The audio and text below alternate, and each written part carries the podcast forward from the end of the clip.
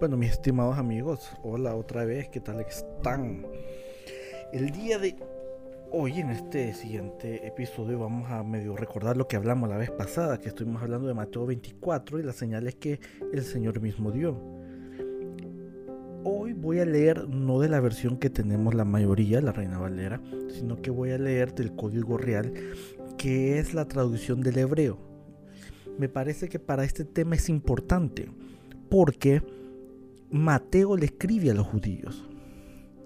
O sea, estamos en un tiempo donde el, griego era, era, se utilizaba, pero era como decir el inglés el día de hoy.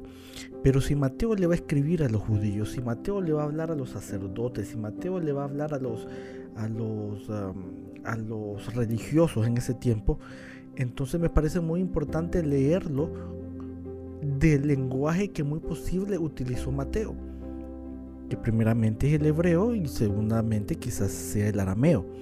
En el caso del arameo nos iríamos a la, Biblia Pechita, que es la traducción en arameo, pero me gustaría leerlo ahorita en hebreo, bueno, la traducción de hebreo, y empezar quizás a la mitad de donde nos quedamos la vez pasada.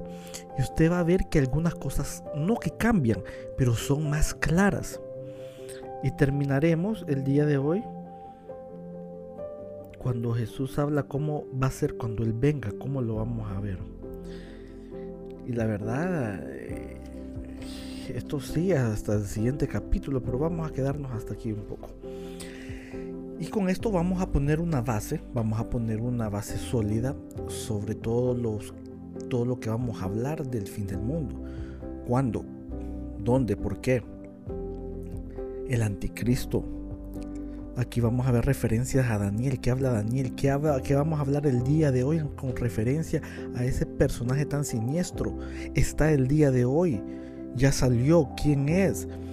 Vamos a hacer las comparaciones e incluso cuando lleguemos a Apocalipsis y vamos, creo muy posiblemente a poner un dedo y señalar. Porque señores, la Biblia está llena de estos misterios, pero a la misma vez da sus respuestas. La misma Biblia es su propia respuesta. Así que todo aquel que dijo alguna vez, no, es que la Biblia no la entiendo. Señores, es que la, la Biblia, yo, recuerdo una vez un predicador que le dijeron eso y, y, él le dijo, la Biblia es la carta de amor de Dios para sus hijos. Usted simplemente está leyendo correo ajeno, así le dijo el predicador y me llamó mucho la atención. Y yo dije, bueno, la verdad tiene, tiene su verdad. Este, en el momento que usted vea las revelaciones de este libro, usted va a decir, ¿en dónde he estado? Así que empecemos, empecemos aquí por Mateo. Eh, lo voy a leer, como les dije, de la traducción del hebreo directo. Pero vamos a empezar del 24 y del 2 en adelante. Miren, lo voy a leer un poco rápido. Usted va a escuchar, usted va a ver que, voy que en la traducción hay palabras en hebreo, como cuando se dice este discípulos, este eh, no sé, a ver que hay tantas palabras, usted va a escuchar, incluso cuando usted va a escuchar las palabras ahí, usted si, no las entiende, si no habla hebreo, haga la comparación con, la versión en español y, va a entender. Entonces dice, en el versículo 12 del 24 en adelante, lo voy a leer rapidito porque la mitad de esto lo leímos la última vez. Y por haberse multiplicado la, la desobediencia a la Torá, el amor de la mayoría se enfriará, mas el que se mantuvo fiel a la Torah, este tendrá su parte en el mundo por venir. Qué interesante, ¿verdad? Que este versículo dice, más el que persevere hasta el fin, este será salvo, en la versión español. Pero aquí en hebreo dice, más el que se mantuvo fiel a la Torah, este tendrá su parte en el mundo por venir. O sea que perseverar nos está hablando de mantenernos fiel a la palabra de Dios. Interesante. Sigue, dice, y el Mesorat del Malhud tendrá que ser proclamada por los Yehudim en toda la tierra habitada, como una declaración solemne a los gentiles, y entonces vendrá el fin de esta edad presente. Por tanto, cuando veáis que se coloca en el lugar sagrado la abominación de desolación hablada por el profeta Daniel, entonces los que están en Yehudá huyan a los montes y el que está haciendo sus oraciones en la azotea no baje a tomar lo de su casa. Y el que esté en el campo no regrese a tomar su capa. Ay, más hay de las que están embarazadas y las que están amantando en aquellos días. Haced tefilá para que no tengáis que huir ni en invierno ni en Shabbat. Porque habrá entonces una tribulación muy grande como nunca ha sido vista desde el principio del mundo hasta ahora, ni la habrá jamás. Y si aquellos días no hubieran sido acortados, nadie sería salvo. Mas por la causa de los Tefilop de los Kaduchim, aquellos días serán reducidos. Un paréntesis, solo para que vea hasta dónde vamos a llegar. Este, aquí dice, si aquellos días no hubieran sido acortados. la, gente la gente piensa que, que los días se van a ir más rápidos. La verdad, cuando entremos al Apocalipsis y veamos esa última semana, los siete años de tribulación, los siete años que, es la última semana de Daniel, usted va a ver que el año de, de esos siete años no tiene 365 días, tiene 360. Bueno, cuando lleguemos ahí vamos a hablar por qué y, y todo eso, pero a esto se refiere. A esto se refiere. Y no está hablando de que los años del, calendario gregoriano se van a cortar. Estamos hablando de un año de Dios, o sea, un año, un año, un año este, profético, de eh, un año. Acordémonos de que nosotros en el calendario gregoriano no es el mismo calendario que usaron los, los, judíos, el mismo calendario que Dios dio al pueblo de Israel. Para empezar es un calendario lunar. Nosotros utilizamos un calendario solar. Y, bueno, y, se, ha cambiado varias veces hasta llegar a lo que tenemos en día de hoy. Muy, poco, muy poco preciso. Si ustedes fijan, no tenemos ni siquiera 365. O sea, por eso cada año tenemos, cada cuatro años tenemos un día más en el día de febrero, porque es muy poco preciso. Pero cuando lleguemos, no me voy a adelantar, cuando lleguemos a, esa parte en Apocalipsis, eh, que no va a ser hoy, pero lo vamos, a llegar, eh, vamos a estudiar por qué, por qué los años en la semana 70 no tienen 365 días. Pero y aquí Jesús nos dice, y si no fueran acortados los días, eh, no, no sobreviviríamos. A ver, ¿a dónde me quedé? Aquí está. 23. Si alguno dijere, he aquí el Mashiach, o aquí está el Mashiach, no lo creáis, porque serán levantados falsos Mashiachs y falsos profetas y mostrarán grandes señales y prodigios hasta el punto de apartar de la Torah, si fuera posible, aún al Meshihim He aquí que os lo he dicho de antemano. Si pues os dicen, mirad el Mashiach está en el desierto, no salgáis. Y si os dicen, mirad está en el interior de los edificios, no lo creáis. Nosotros decimos, claro que no vamos a ser engañados, pero la verdad, la verdad, muchos hemos sido engañados. Muchos hemos sido engañados. Tenemos ídolos en nuestras vidas. Hemos sido engañados y vamos a hablar de, de las maneras en que la iglesia está ejerciendo culto al dios sol. Entonces nosotros tenemos en la iglesia occidental muchas cosas paganas. Pero fíjate qué interesante, dice que, van a, eh, eh, que harán señales, dice, y prodigios, hasta el punto de apartar a los escogidos. Yo le di el ejemplo de Chesquillahu Ben David en este 2021, el cual, el cual eh, rapidito se dijo, este no puede ser el Mesías, eh, la comunidad judía, la mitad de la comunidad judía dijo no puede ser Mesías porque ellos esperan a, Elías antes del Mesías como tiene que ser. Sabemos que eso se cumplió con Juan el Bautista y el Señor. Y el mismo Señor dijo, Juan le dijeron, ay, Juan el Bautista no es que va a venir antes del Mesías, ¿cómo decir que vos sos el Mesías? Y él dijo, bueno, de cierto les digo que Juan el Bautista ya vino. Y ustedes ni le reconocieron, hicieron con él lo que quisieron. Mire qué tremendo. Y, lo mismo, imagínense, no reconocieron al mismo Hijo de Dios.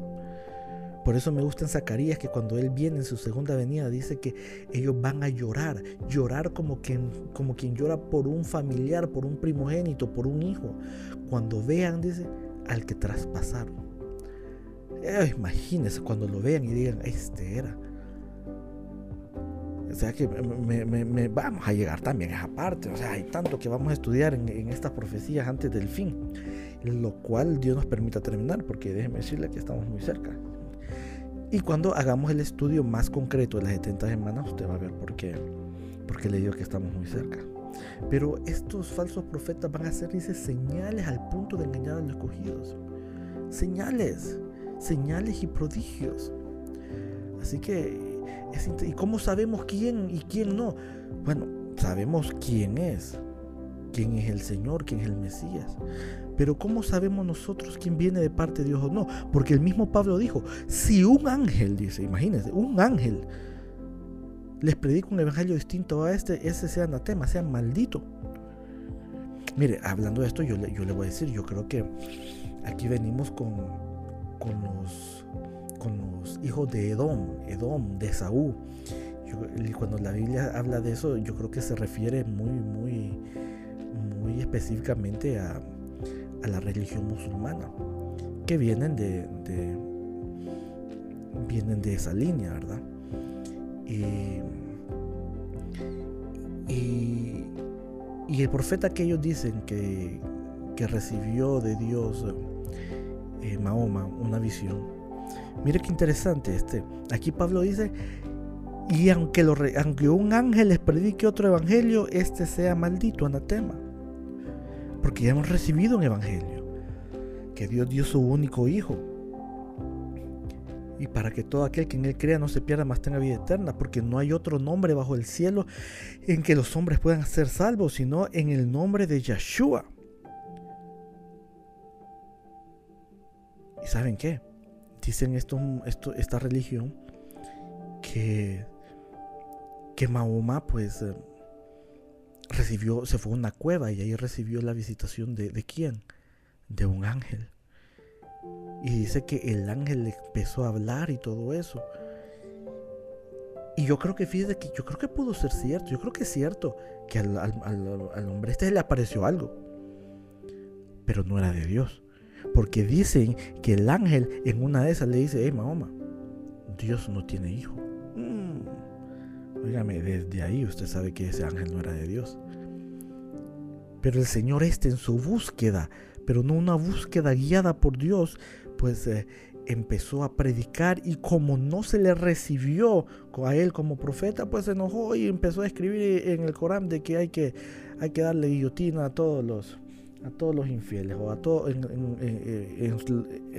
lo que él quiso decir, todo lo que no comparten su, su opinión. Ese ángel que se le apareció a Mahoma no era el Señor. Yo recuerdo el testimonio de una persona que dice que vio un ángel, dice que el ángel era hermoso, bonito, pero dice que le vio los pies y los pies del ángel estaban sucios. Inmediatamente esa persona entendió que el ángel no era de Dios. ¿Me entiende? Dice la Biblia que el diablo se disfraza de ángel de luz. Y por eso ahorita han salido un montón de profetas y un montón... Y usted tiene que discernir, usted tiene que saber, por dice la Biblia, los espíritus, si son o no de Dios. Óyame, ahorita usted va a encontrar un montón de profetas, apóstoles, pastores, de todo va a encontrar. Y déjeme decirle que la mayoría quizás no han sido enviados por Dios. Yo le llamo, sin ganas de faltarle respeto, yo le llamo los profetas de YouTube. Mire, ¿eh? Es tremendo cómo hay un montón de profetas ahorita que andan profetizando cosas que no, se contradicen entre ellos. Y le voy a decir una cosa, desde que perdió Trump, aunque la verdad todos sabemos que Trump ganó, fue que fue un robo a esas elecciones descarados, las pruebas son tan reales y la justicia pues ha sido, o sea, ha sido bueno, ha sido revelada qué tan corrupto está el, sistema. Imagínense, en ese país, imagínense en el de los demás, en el de nosotros. Pero en ese tiempo yo recuerdo que los profetas decían, Trump va a salir por su segundo mandato y un montón de cosas. Y en el momento en que Trump no llega a, a ganar, entre comillas, ganar las elecciones oficialmente, se dispararon empezaron a profetizar un montón de cosas, que en esta fecha el Señor va a sacar a Biden, que les recuerdo que la última fue el 4 de julio, y el montón de profetas en YouTube profetizando, y les digo, algunos profetas que han tenido ya un ministerio por muchos años, que han tenido ya una reputación de hombres y mujeres de Dios, perdidos en sus, en, sus profecías. Y yo me recuerdo, en la Biblia hay un pasaje, eh, cuando el rey Acab, si no me equivoco, era el que era el que era el que estaba rey sobre Israel, que Dios manda un ángel, dice, para confundir a los profetas. Y, y, en este yo creo que es un tiempo muy parecido a ese, donde la gente está profetizando de todo. Entonces usted tiene que probar los espíritus. Ahora, le diré una cosa, estamos en una época donde se ha cumplido ya lo, en hechos se cumplió lo profetizado por Joel de que Dios iba a derramar su espíritu sobre toda carne y los eh, íbamos a profetizar, a ver sueños y, usted sabe esa profecía tan bonita. Así que nosotros tenemos en, este, en esta época apóstoles, profetas, evangelistas, pastores y maestros. O sea, lo habla el libro de Efesios. Claro que sí. Pero hay un montón de que andan perdidos, que andan profetizando cosas de su propia carne. Así que usted tiene que probar los espíritus para saber si son de Dios o no.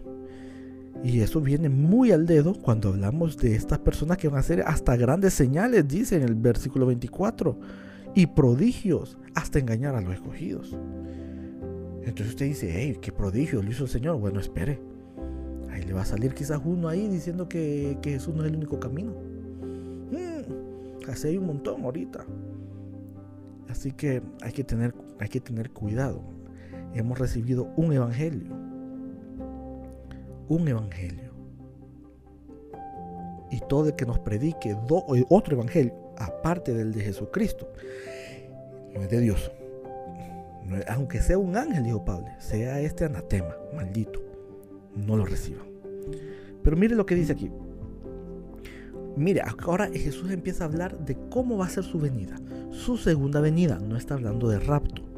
Está hablando de su segunda venida. Cuando pone su pie sobre el monte de los olivos. Dice que va a haber un gran terremoto. Óyame, dice que va a reunir a las naciones para juzgarlas en el valle de Josafat. Mira, qué tremendo. O sea, lo, que, eh, todos los profetas que hablan de este día hablan que es un día de oscuridad Incluso el mismo, creo que es Ezequiel, dice que va a haber nieve.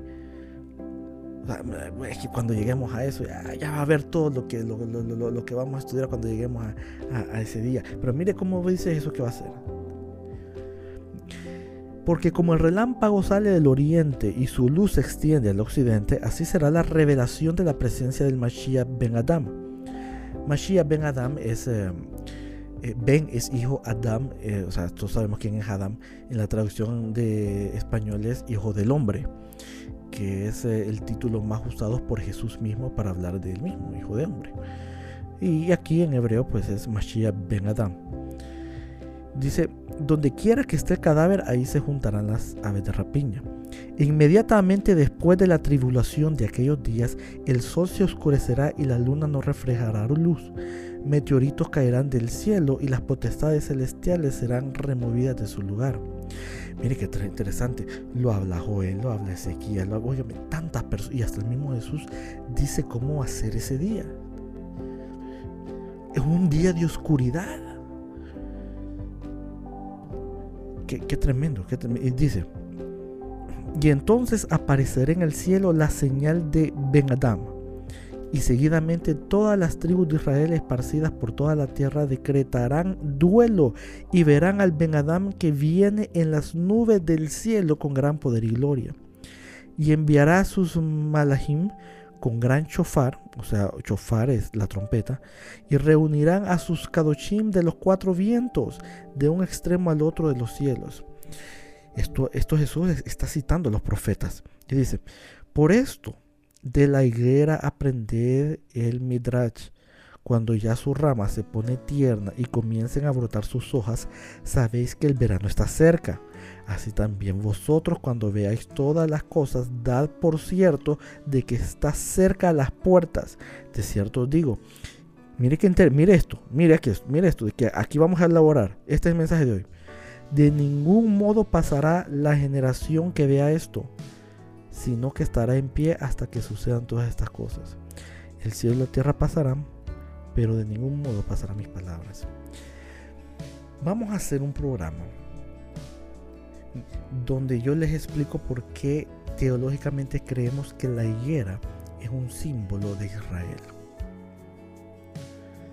Cuando la higuera florezca, hablando cuando Israel vuelva a florecer, porque vemos en otros lugares en que se, se, se asemeja a Israel como la hoguera, la hoguera, perdón, como la, como la higuera, y que se seca y que aquí y un montón de cosas. Y Jesús dice, miren, yo les voy a decir una cosa, miren a la higuera cuando florezca. Y esta generación dice que vea la higuera florecer, como les digo, ustedes quizás estarán ahorita diciendo, pero, ¿por, qué, ¿por, qué, debemos aceptar de que es Israel? En uno de estos programas vamos a hablar solo de eso, ¿por qué la es Israel? Y es algo muy, muy aceptado. Hay un grupo que no acepta esta, esta, esta comparación, pero hay pruebas muy convincentes en, en, en, la Torá, hasta en el Nuevo Testamento, el mismo Pablo. Eh, los escritos de Pablo de que a Israel se le compara. Dios la asemeja con una higuera. Entonces Jesús da las señales y Jesús dice, miren a la higuera. Cuando esta florezca, de cierto les digo que esta generación no pasará hasta que todo esto acontezca. El Señor está diciendo que la generación que vea la higuera florecer, la generación que vea a Israel volver a nacer. Y ojo, que esto, como les digo, esto es es exactamente lo que muchos profetas predicaron. El mismo Joel. Mismo Joel habló de esto. Ezequiel lo habló también. Dice que cuando la higuera florezca, dice Jesús, esa generación que la vio florecer no pasará hasta que todo esto acontezca.